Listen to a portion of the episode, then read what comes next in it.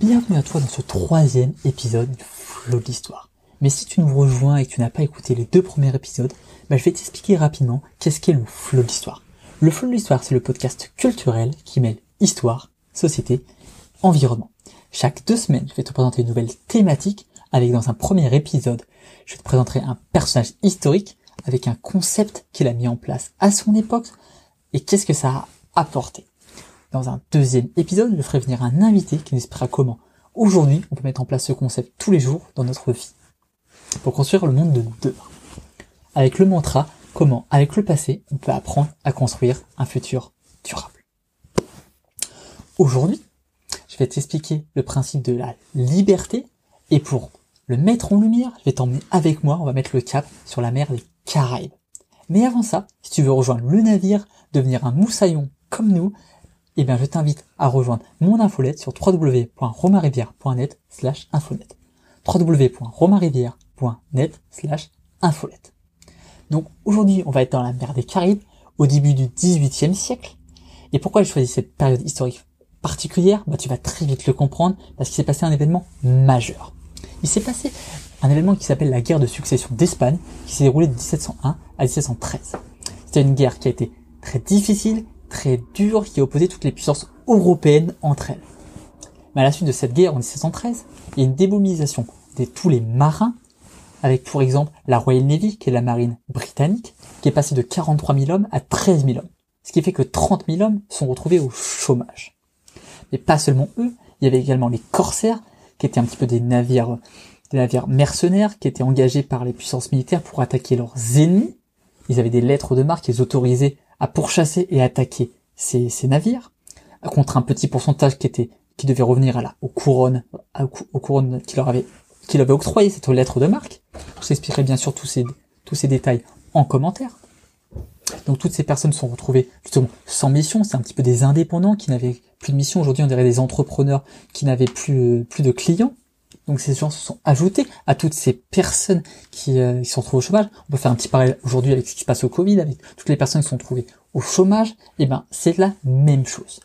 Mais c'est pas passé seulement ça. Deux ans plus tard, en 1715, c'est avéré une grave crise, crise commerciale, un petit peu comme ce qui s'est passé en 2008 ou au début de cette année 2020, avec une énorme crise commerciale qui a détruit l'économie européenne.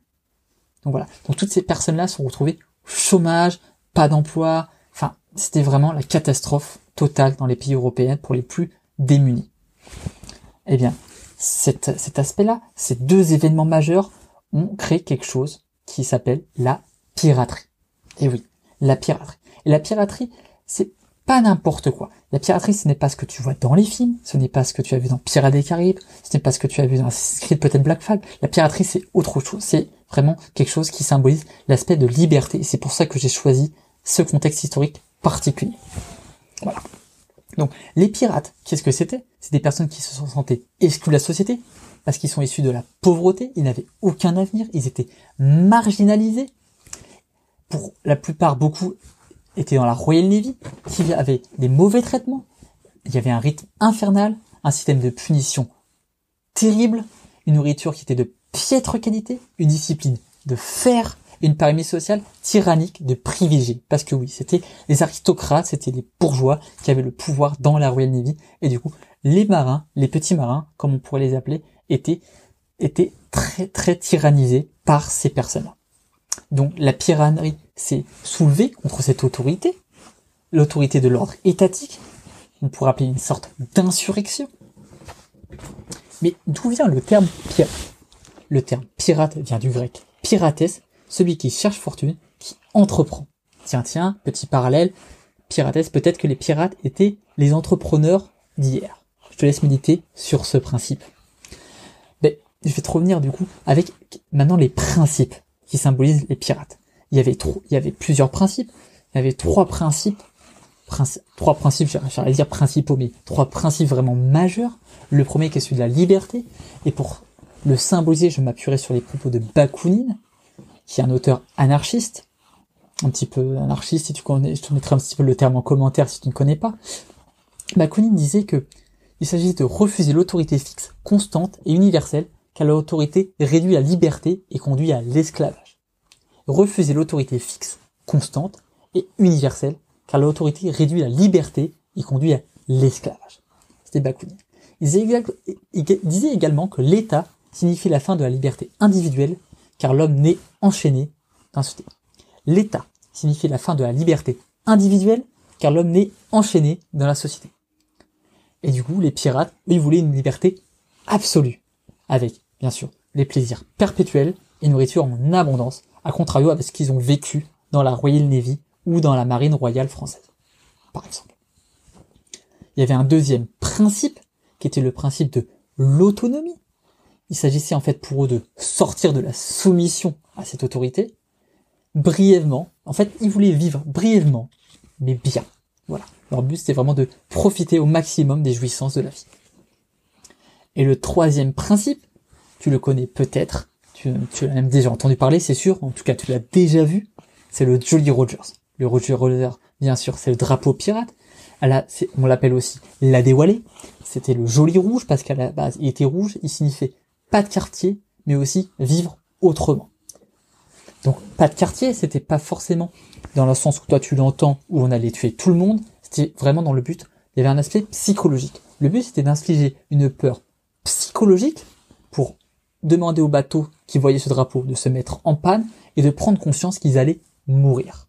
Voilà. Le but c'était pas qu'ils allaient tuer ces personnes-là, c'était le but, c'était d'éviter le combat par l'aspect psychologique que ce drapeau avait. Quand les gens voyaient ce drapeau, ils se mettaient en panne, ils essaient d'abandonner leur bateau et ils essaient de prendre les ressources pour les pirates. Le but c'était combattre le moins possible pour prendre le plus de ressources possible. Donc c'est à contrario de ce que tu vois dans les films où les pirates sont sanguinaires, mais je reviendrai un petit peu sur cet aspect un petit peu plus tard. Le deuxième signification de ce drapeau était qu'ils étaient morts aux yeux de la loi. Parce que oui, ce drapeau signifie Hosti Humani Generis.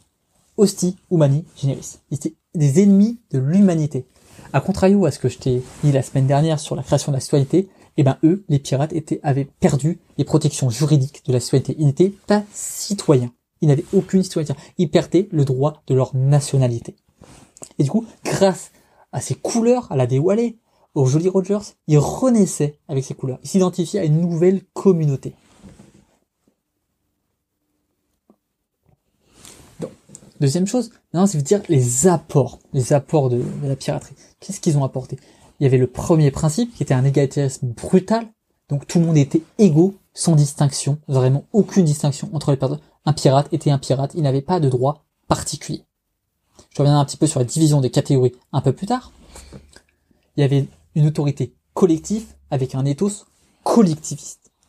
Vraiment, il y avait vraiment une prise de conscience, principe d'intelligence collective peut-être avant l'heure où les gens, il y avait un certain vivre ensemble qui se créait. On appelle ça les républiques pirates, république du navire. Donc, dans cette république pirate, république du navire, il y avait une abolition de la hiérarchie parce que bien sûr, ils en avaient souffert sous les autorités précédentes dans les dans les dans les marines nationales. Il y avait une division des tâches qui était équitable allocation des mêmes ressources pour tous, abolition du salariat pour le partenariat.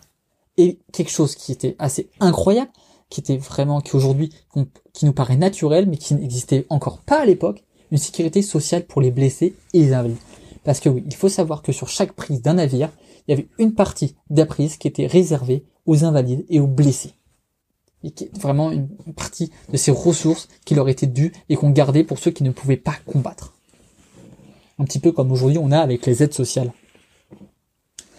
Ils avaient des, des principes un petit peu moraux qui étaient le pouvoir, l'équité, le peuple et la liberté. Le pouvoir, bien sûr, avec un bien public qui était partagé, à contrario d'un bien, d'un bien privé qu'il y avait auparavant sur les navires où ils avaient été membres. Donc là aujourd'hui, tout était partagé, tout était public, tout appartenait à tout le monde. Il n'y avait pas de ressources qui appartenaient à quelqu'un en particulier. Il y avait seulement une part du butin qui revenait à chacun en fonction de sa fonction sur le bateau. Il y avait une équité, mais elle était une équité qui était basée sur la compétence, sur le leadership et le capitanat. Il y avait le principe, le peuple, qui était créateur et juge de ses lois. On avait une mise en commun des ressources et richesses, et leur but c'était de la liberté absolue, et donc sortir de l'esclavage. Leur devise c'était prendre aux riches pour donner aux pauvres. On les appellerait un petit peu les gentlemen de la mer, ou même, pour certains, Robin des Bois. Tout, parallèle, bien sûr, conservé. Mais bien sûr, c'était un petit peu leur principe, c'était de prendre aux riches pour donner aux pauvres, qui étaient eux, parce étaient, c'était la plupart du temps des gens qui étaient exclus de la société, comme je te l'ai dit au début. Donc, dans le système, il y avait aussi quelques pratiques. Dans ces pratiques, il y avait la souveraineté commune. Donc, tout, tout le monde avait un certain pouvoir de décision au sein du navire. Personne n'était exclu. Il y avait une redistribution du butin, comme je te l'ai dit. Je vais t'expliquer un petit peu comment elle fonctionne, cette redistribution du butin. Il y avait une prise de décision qui était collégiale. Donc, les exemples, il y avait plusieurs, il y avait trois organes à l'intérieur d'un bateau, qui étaient régis par la charte du navire. Il y avait un capitaine qui était élu à la majorité par ses pairs.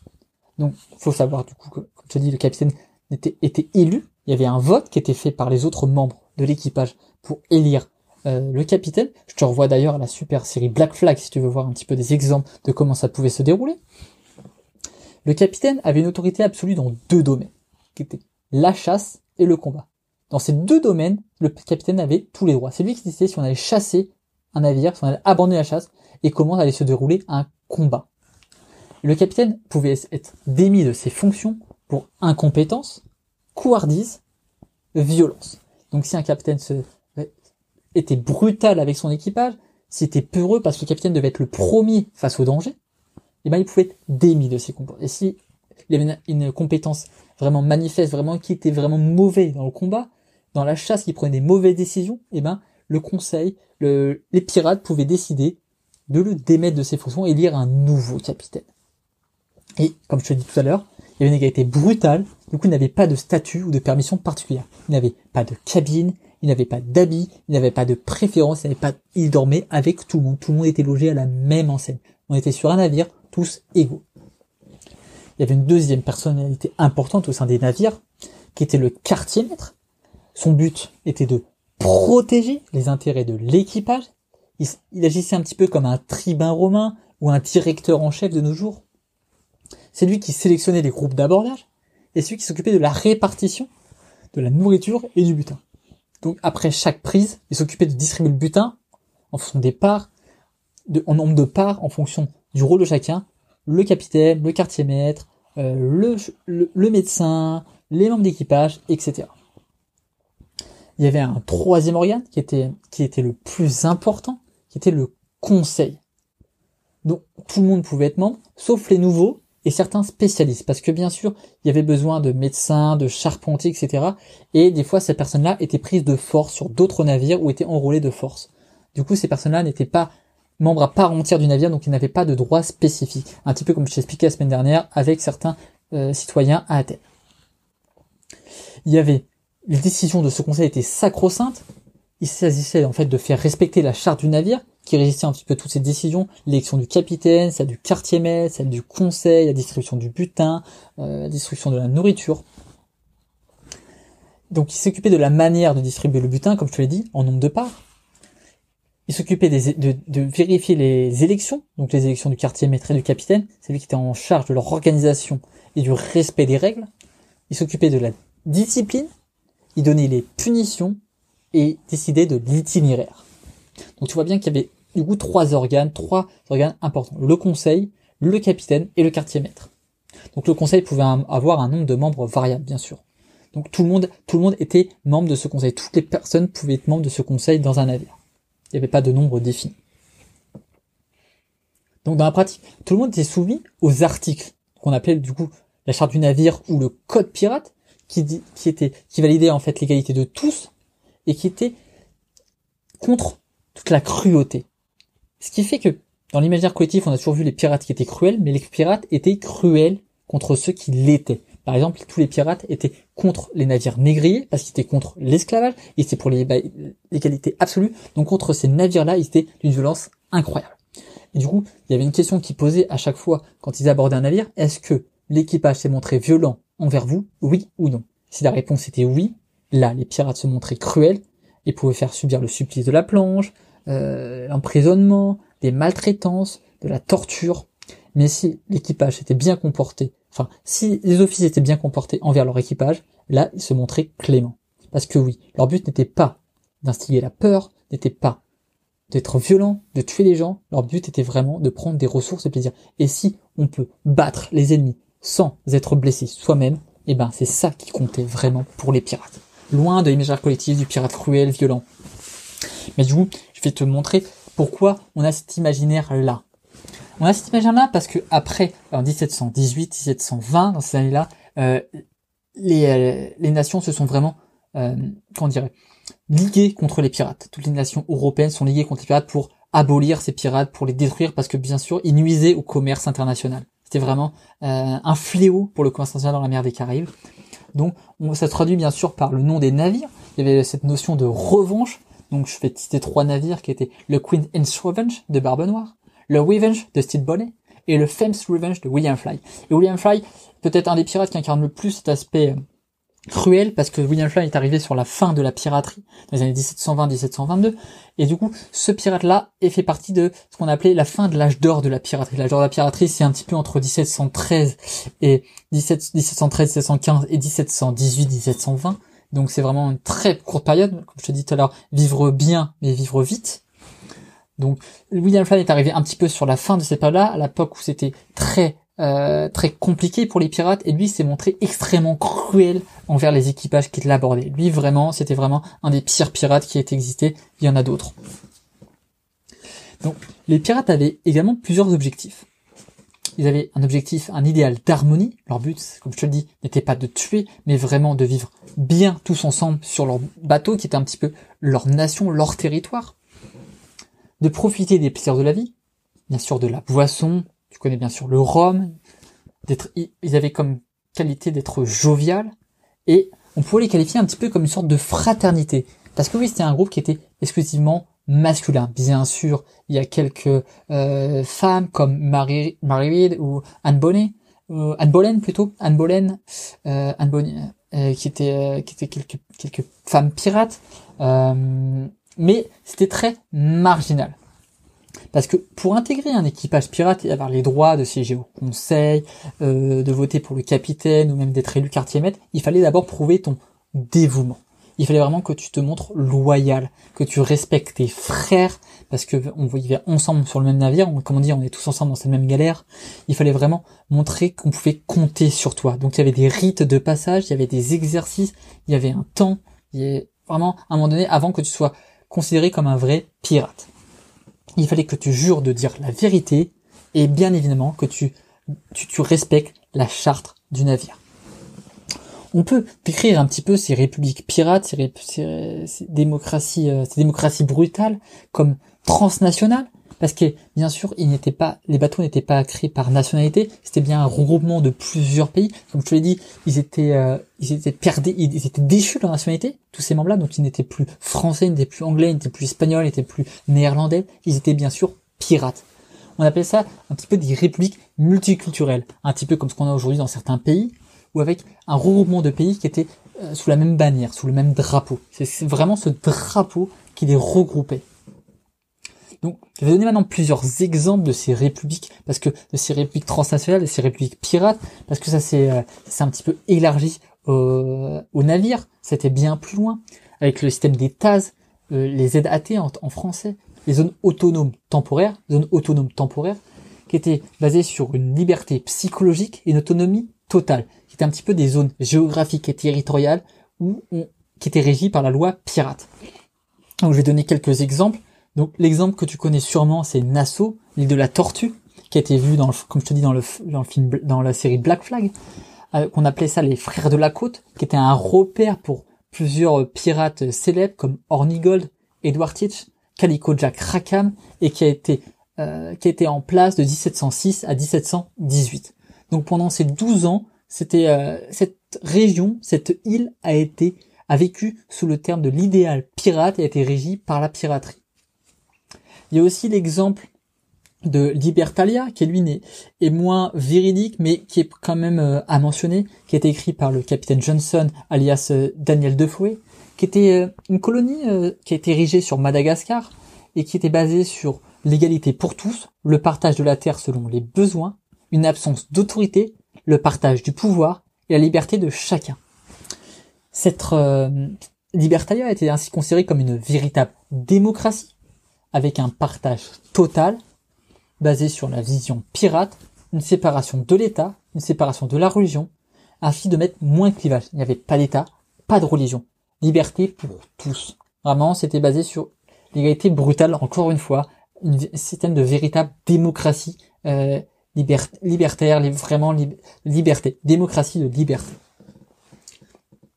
La volonté des pirates était celle d'accomplir le rêve anarchique. Bien sûr, je t'ai parlé de Bakounine, donc les pirates sont, se sont, sont, un petit peu inspirés, sont un Bakounine et les pirates, c'est un petit peu la même vision qui était partagée. on dirait que les pirates ont un petit peu accompli la vision que Bakounine voulait, celle de un rejet de la société, un rejet des privilèges, un rejet de l'autorité, mais, mais surtout celui de la création d'une utopie, d'une contre-société, qui était basée sur les principes d'une gestion directe, collectiviste, un égalitarisme, une tolérance, des liens fraternels.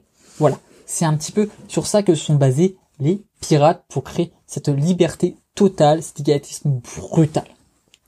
Donc merci à toi d'avoir écouté cet épisode. Et la semaine prochaine, j'avais invité Anthony Retailleau pour nous parler de l'application pirate Mimo, bien sûr, pour nous parler de comment créer une société plus libertaire. Et si tu veux vraiment rejoindre le navire et savoir à chaque fois où est-ce qu'on va lever l'encre et où est-ce qu'on va la mettre, eh ben, je t'invite à rejoindre mon infolette sur www.romainrivière.net slash infolette, romainrivière.net slash infolette. Et tu auras toutes les informations concernant ce podcast qui seront envoyées avec, bien sûr, trois informations positives pour te donner le sourire chaque semaine. Et puis si tu aimes ce podcast, bien sûr, ce qui pourrait me plus aider, c'est de lui mettre 5 étoiles. Je te remercie beaucoup et je te dis à la semaine prochaine Bonne continuation sur le flot de l'histoire.